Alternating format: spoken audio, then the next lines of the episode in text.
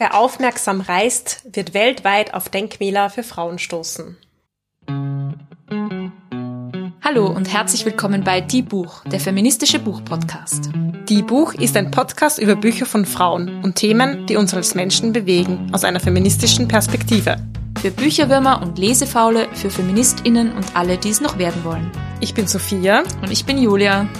Ja, liebste Sophia, Du weißt, mir geht's meistens so, wenn das Wetter draußen schön wird, wenn es warm wird, dann zieht's mich immer hinaus in die Welt. Ich denk mal, dir geht's ähnlich. Hast du denn schon Pläne für den Sommer und fürs Reisen?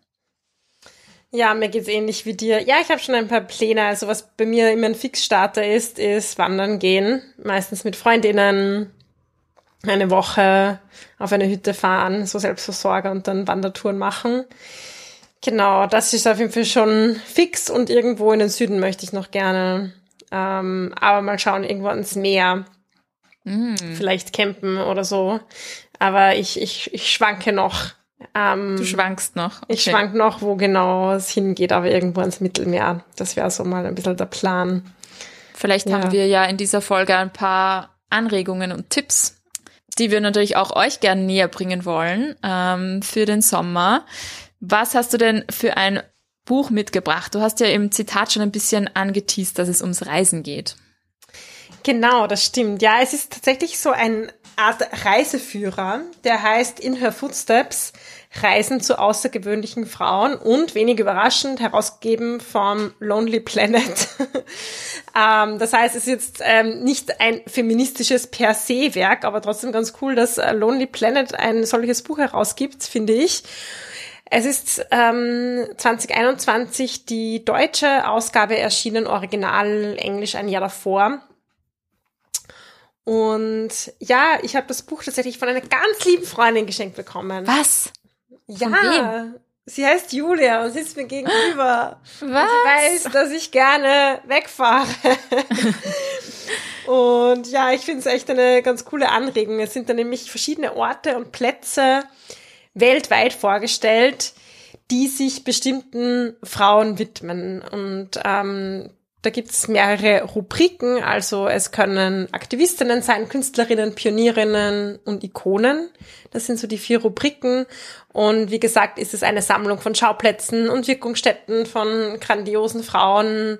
Manche Orte sind sehr auffällig. Das sind riesige Monumente oder es ist sehr augenscheinlich. Manchmal geht es nur um eine kleine, recht unscheinbare Plakette irgendwo, wo man sich dann auf die Suche machen kann, wenn man gerade eine Stadt bereist. Ja, es ist auf jeden Fall so ein bisschen ein Wegweiser, eine Inspirationsquelle und eine Würdigung von Frauen jedenfalls. Und wie gesagt, umfasst es auch alle Kontinente. Und ja, gibt aber nur einen recht kurzen Einblick. Also es ist wirklich so ein Nachschlagewerk. Ich äh, habe es einfach durchgeblättert, durchgelesen. Es sind kürzere Texte drinnen über diese Orte, über diese Frauen und ich finde, es ist ein ganz gutes Handwerkszeug, um dann einfach näher zu recherchieren, wenn, wenn man dann vielleicht in ein Land ist. Aber ich finde es ein ganz guter ähm, Startpunkt. Ich war zum Beispiel in Rom vor kurzem und habe dann einfach hinten nachgeschaut, was gibt's denn in Italien. Leider gab es in Rom an sich nichts, im, im Vatikan schon. Ähm, und ja, ich finde es dann ganz cool, so als einfaches Inspiration, bevor man vielleicht irgendwo hinfährt. Und auch nochmal so ein Reminder, selbst wenn ich jetzt nichts in diesem Buch finde, ist es ja vielleicht eine ganz äh, tolle Sache an dem Ort, an dem ich bin, mir dann ein bisschen rauszusuchen, was sind denn die Spuren von spannenden Frauen, weil das ist mir nämlich in Rom schon aufgefallen. Ich habe ein paar so klassische Stadtführungen gemacht. Wir waren dort auch auf Betriebsausflug. Das heißt, es gab dichtes Programm und auch Kulturprogramm unter anderem. Und ja, diese ganz klassischen Stadtführungen, weiß ich nicht, ähm, durch die römische Innenstadt oder Kolosseum, Forum Romanum, da kommen natürlich ganz typisch die wichtigsten Anführungszeichen Männer drinnen vor meistens.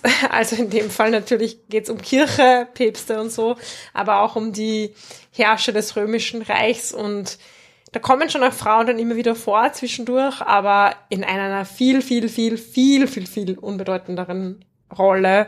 Und ich glaube, wenn man sich dann so diese, diesen Stadtführungen einfach so ein bisschen anschließt, dann vergisst man oft, welche tollen Frauen es da denn eigentlich noch so gab. Und leider Gottes muss man ein bisschen suchen, aber Gott sei Dank ähm, wird es einem ja auch immer wieder leichter gemacht und eben unter, unter anderem dank solcher Bücher. Schön. Ja, es ist ja auch ein, eine sehr gute Strategie von mir, dass ich dir immer Bücher schenke, die ich dann möchte, dass du im Podcast besprichst. Ähm, ja, also das ist auch sehr uneigennützig natürlich. Klar, ähm, klar, klar.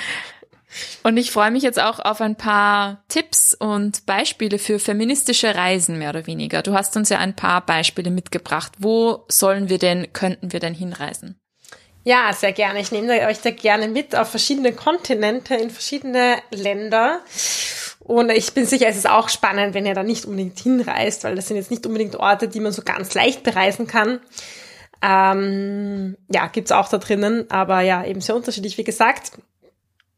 Als erster Stopp, den wir einlegen, würde ich sagen, reisen wir gleich mal nach Chile. Hm. Und zwar in Nationalparks. Du weißt, ich bin ja auch gerne draußen unterwegs. Und da hat mich das angesprochen, und zwar in den Nationalparks Pumalin und Patagonia, das gehört also Chile, aber eben auch Argentinien, und zu der Frau Christine Tompkins. Sie ist eine Umweltengagierte, würde ich sagen, und war verantwortlich für die größte Landschenkung der Geschichte überhaupt. Das war 2019. Und zwar gab es ja die Schenkung der, dieser beiden Nationalparks an den chilenischen Staat. Und es ist so, dass ähm, Christine Tompkins ein, dieses Projekt gestartet hat, gemeinsam mit ihren Ehemann und die haben sehr viele Hektar Farmgelände aufgekauft, um es vor Abholzung zu bewahren. Es ist immer wieder größer geworden.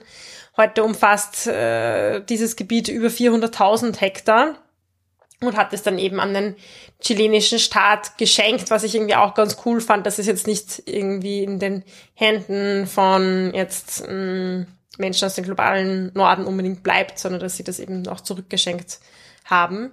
Und noch ein Fun Fact, ähm, Christine Tompkins war auch CEO der Bekleidungsfirma Patagonia, Stichwort Wandern, die vielleicht ein paar von hm. euch kennen, ähm, hat aber dann dort aufgehört, um sich ganz dem Umweltschutz zu widmen.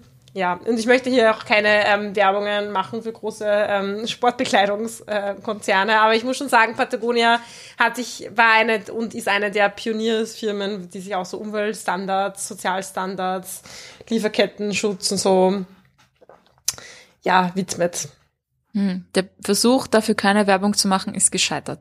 Oh je, sorry. Wir werden nicht gesponsert von Patagonia, leider. Nein. Ähm, ja, sehr hm. spannend. Okay, das heißt, ähm, äh, aus welchem Land stammt äh, Christine Tompkins selbst? Sie ist aus den USA, ist in Kalifornien geboren und auch ein interessanter Side-Fact. Ihr Vater hat auch bei der Ölfirma gearbeitet, deswegen ist sie unter anderem in Venezuela aufgewachsen. Habe ich spannend gefunden, dass ihr Vater ja da so ein bisschen auf der bösen Seite der Macht standen ist, wenn man es jetzt mal so ganz pauschal betrachten wollen. Ich keine Ahnung, was er bei der Ölfirma gemacht hat, aber ja, wenn er in Venezuela gearbeitet hat, denke ich mal nicht, dass es so viele positive Dinge waren. Ähm, ja, ich habe es ganz interessant gefunden und ich finde ja das Thema Naturschutzgebiete sowieso interessant. Und es ist auch sehr zwiespältig und ich will da auch jetzt gar nicht tiefer drauf einsteigen, aber einfach nur, um es auch gesagt zu haben, dieses Konzept, ich komme irgendwo hin, nehme ein Stück Land und äh, stelle das dann unter Schutz und da soll so wenig menschliche Einflussnahme passieren, wie nur möglich, ist natürlich auch ein sehr westliches. Es gibt ja viele, viele indigene Gruppen, die sehr gut in Zusammenspiel mit ihrer Umwelt leben und zum Beispiel die größte Biodiversität, also die größte Artenvielfalt auf der Welt, gibt's in den Gebieten, die auch von indigenen Gruppierungen ver verwaltet werden. Und da gibt's ja durchaus Konflikte ähm, von Leuten, die so Naturschutzgebiet fördern oder einhalten wollen und auch Gruppierungen, die in diesen Gebieten schon seit immer leben und sich dann denken, okay, jetzt darf ich da auf einmal nicht mehr rein, welche EuropäerInnen kommen jetzt, um irgendwie ab und an mal einen Büffel zu jagen. Also so mal ganz pauschal gesagt, ist natürlich eigentlich keine also nicht kein so tolles Konzept. Ich habe das auch kurz versucht, ein bisschen zu recherchieren, wie das in dem Fall ist. Und auf ihrer Website geht es auch viel um Community und Aktivismus für indigene Gruppierungen. Also nach außen hin passiert da eigene, schon einiges, aber nur um einfach ein bisschen diese verschiedenen Seiten hier auch darzustellen. Aber ja, fand ich interessant, dass eine Frau auch hinter so sehr großen Nationalparks steht.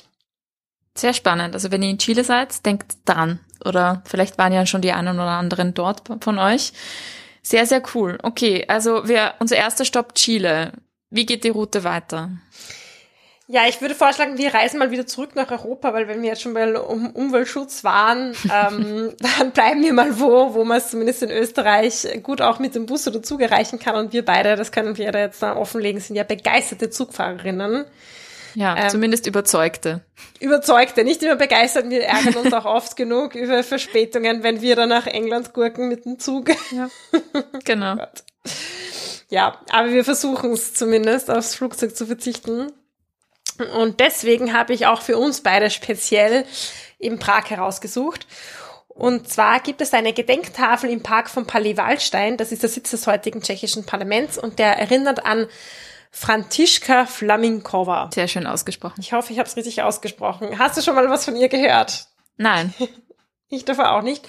Eine tschechische Feministin und auch Wahlrechterin, die von 1875 bis 1942 gelebt hat Sie war auch Lehrerin und hat sich dort engagiert gegen das Lehrerinnenzölibat. Das war auch was, was ich gelernt habe. Ich wusste nicht mal, dass es ein Lehrerinnenzölibat gab. Und zwar war das in, so in Tschechien und vielleicht auch in einigen anderen Ländern, dass es die Wahl gab, entweder unterrichten und Single sein oder Familien gründen. Als Lehrerin durftest du nicht heiraten und keine Familie haben. Sehr spannend. Gell? Das für mich war das so irgendwie auch total absurd. Und mhm. sie hat sich dagegen eingesetzt, auch in, in verschiedenen Lehrerinnenverbänden und hat sich später auch für das Frauenwahlrecht ähm, eingesetzt. Generell für die Gleichstellung auch im bürgerlichen Recht, also da kommt ja auch so dieses eben Frauen- äh, oder Lehrerinnen-Zölibat, heißt das, das Lehrerinnen-Zölibat ist ja auch Teil vom bürgerlichen Recht gewesen. Und später hat sie ja auch als Kandidatin der Sozialistischen Partei kandidiert und kam auch in den Senat der Tschechoslowakei. Und sie wurde tatsächlich ermordet 1942 von den Nationalsozialisten. Hm, das dachte ich mir schon bei dem Sterbedatum 1942. Mm, ja, okay. sie, ihr wurde auch öfters empfohlen, ins Ausland zu gehen, hat sie aber nicht gemacht. Sie hat gesagt, nein, ich bleib da, ich will da Politik machen und wurde dann erschossen. Hm. Okay, also wenn ihr in Prag seid, dann könnt ihr auf alle Fälle auf den Spuren dieser Frau wandeln. Ähm, sehr, sehr cool, auch dass wir das per Zug oder Bus erreichen könnten. Ich gehe mal davon aus, dass der nächste Stopp nicht so leicht mit Zug oder Bus zu erreichen ist. Du hast recht, weil ja, ich wollte eben auf verschiedene Kontinente auch reisen. Das heißt, ja, ihr könnt natürlich das trotzdem auch irgendwie per Land erreichen, da würdet ihr aber sehr, sehr lange fahren, aber es gibt Leute, die machen das. Und wir reisen nach Indien. Auch ein Land, das ja durchaus in manchen Kreisen sehr hoch auf der Reise, zumindest Wunschliste steht. Ich war leider selber noch nie dort, du auch nicht, glaube ich. Ja. Und was ich interessant gefunden habe, war, dass es sehr viele Orte in Indien gibt, die auch an indische Frauen erinnern. Habe ich interessant gefunden, dass mhm. es da scheinbar eine sehr reichhaltige Historie gibt wie in vielen anderen Ländern auch, aber wo man auch tatsächlich die Orte besuchen kann. Also wenn ihr mal nach Indien reisen wollt, dann lohnt sich das und vielleicht ist das auch sehr auffällig und augenscheinlich, dass es ja eh sowieso sehr viele Orte gibt. Jetzt möchte ich mitnehmen zum Meras Tempel. Das ist ein Tempel innerhalb einer sehr großen Vishnu-Tempelanlage. Ich spreche den Ort jetzt nicht aus, weil ich werde mich blamieren. Aber ihr könnt das googeln. Chittorga oder so. Das habe ich doch gemacht. Keine Ahnung.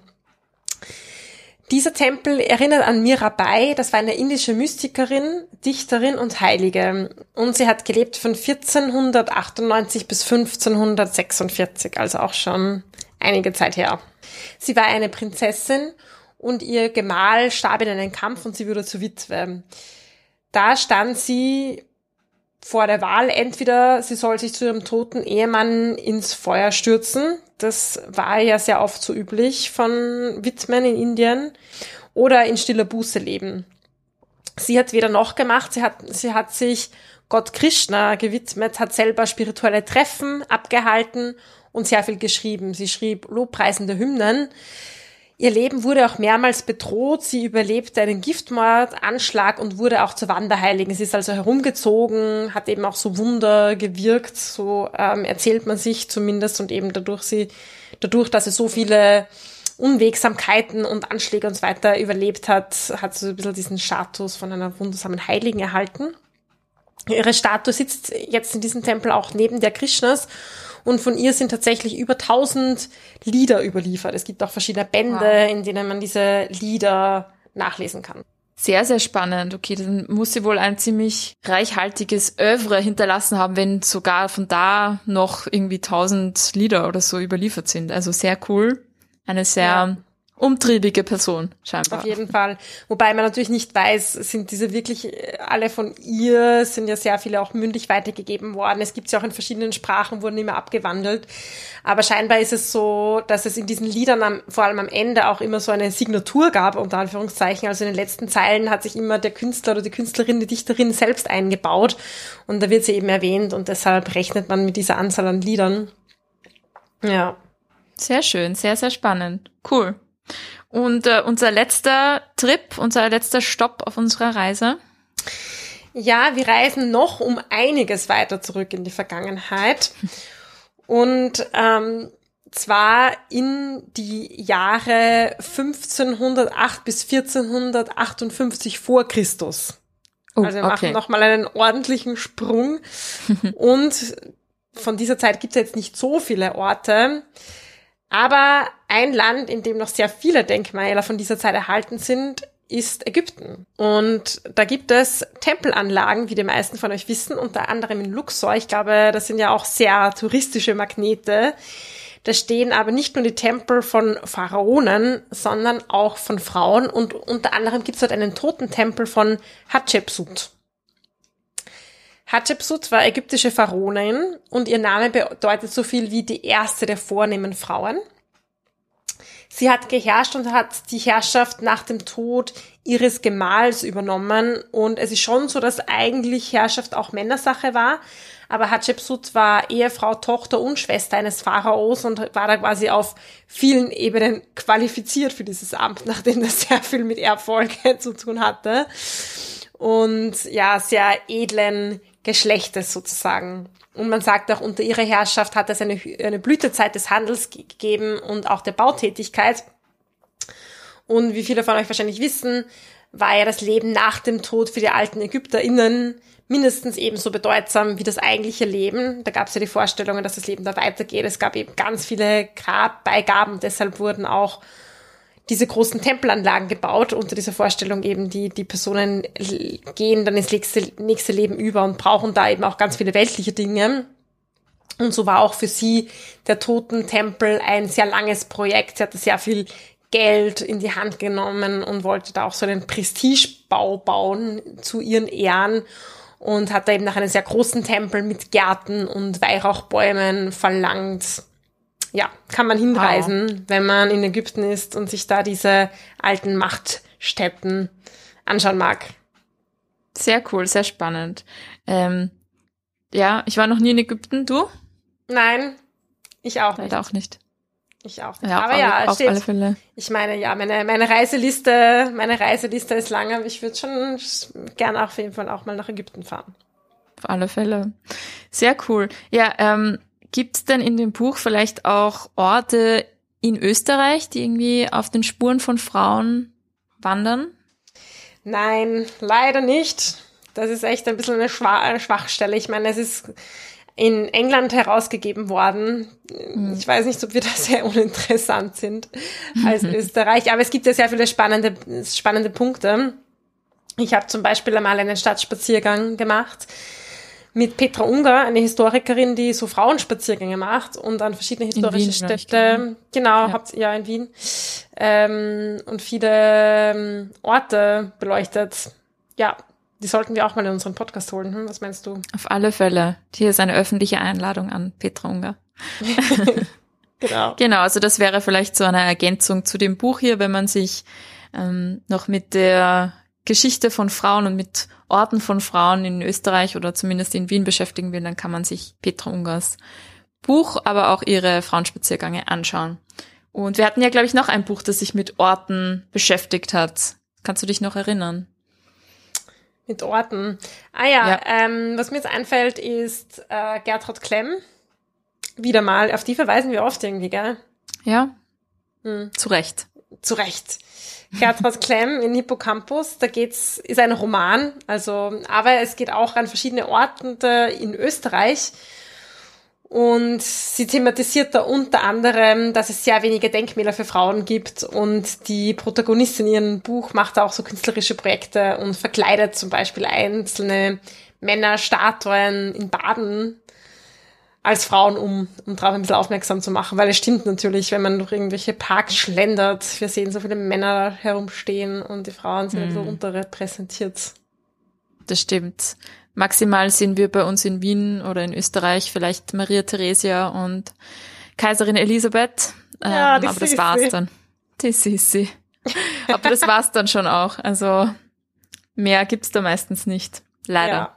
Aber dafür mittlerweile in Straßennamen oder ähm, äh, irgendwelchen Gebäudekomplexen, die sind dann oft schon nach Frauen benannt, auch in Österreich. Also Adelheid Pop oder Johanna Donal, da gibt's doch einige, auch in Wien.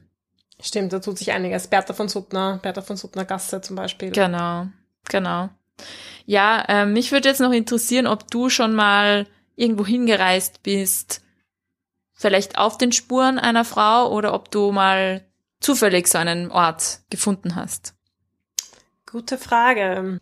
Ich weiß, dass wir mal zu einem Ort gereist sind. Das war aber zu einem Ort eines männlichen Autors. Ja, ich weiß, das ist mir gerade auch total eingefallen, weil ich äh, Alain Banco total gefeiert habe und dann in Paris unbedingt an diese Orte gehen wollte, wo er seine Bücher geschrieben hat. Ähm, das genau. ist schon genau. sehr cool. In Paris gibt's übrigens auch ähm, das Café, das kommt hier im Buch vor, das Café, wo Simone de Beauvoir immer wieder geschrieben hat. Da dachte ich mir so, oh, Julia, da müssen wir mal hinfahren auf einen Café in Frankreich. Mhm. Das wäre auch sehr cool. Ja, aber ähm, keine Frau bei dir. Nein, es fällt mir, es ist tatsächlich fällt mir jetzt nicht so ein. Also ich merke eben, wenn ich in, in der Stadt bin, dass ich mir dann schon, dass ich aufmerksam bin auf die Geschichte von, von Frauen oder wenn ich in Führungen höre, dass ich dann besonders hinhöre, wenn es um, um Frauen geht. Na, aber dann hast du ja genau das richtige Buch jetzt vor dir. Dann kannst du dir ja in Zukunft, ähm, wenn du wohin reist, dann anschauen, wo du gerne, wo du vielleicht coole Frauen entdecken könntest. Mache ich und ich lasse es sich dann wissen. Ja, und wenn ihr an solche Orte kommt, euch jetzt vielleicht inspirieren habt lassen oder solche Orte sowieso kennt, dann schickt uns das doch gerne. Gebt uns Bescheid. Genau. Schickt Wir freuen uns, uns gerne über, über Urlaubspost. Ja, markiert uns an, in euren, in euren tollen Urlaubs-Instagram-Postings, wenn ihr an tollen genau. Orten für Frauen seid. Genau, auf die unterstrich Buch auf Instagram oder natürlich plaudern at diebuch.at, da könnt ihr uns immer ein Mail schreiben. Ich habe noch ähm, ein paar Orte, aber du hast mich ja nicht gefragt, deswegen werde ich es jetzt nicht. Okay, erzählen. doch, liebe Julia, welche Orte kennst du denn? Ich wette, es kommen einige in England. Du kannst es sicher schon ausrechnen, wo ich war. Jane Austen. Yeah, yeah, yeah. ja, stimmt.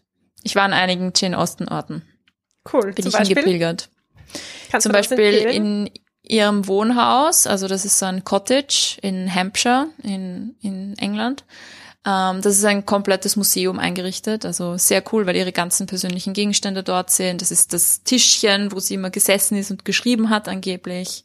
Es sind ähm, ja ganz viele ganz viele Gegenstände, die wir auch gehört haben und Bücher natürlich von ihr und so weiter. Und dann war ich noch in Bath und dort habe ich auch ihr Wohnhaus besucht. Also ich bin nicht reingegangen, aber ich habe die Adresse gesucht und bin noch so, da gab es so einen Audioguide, den man sich runterladen konnte, ähm, wo man einen Jane Austen Spaziergang durch Bath machen konnte. Und das habe mm. ich auch mm. gemacht. Und das war sehr, sehr cool. Kann ich nur allen, die vielleicht mal in England sind, empfehlen, das zu machen.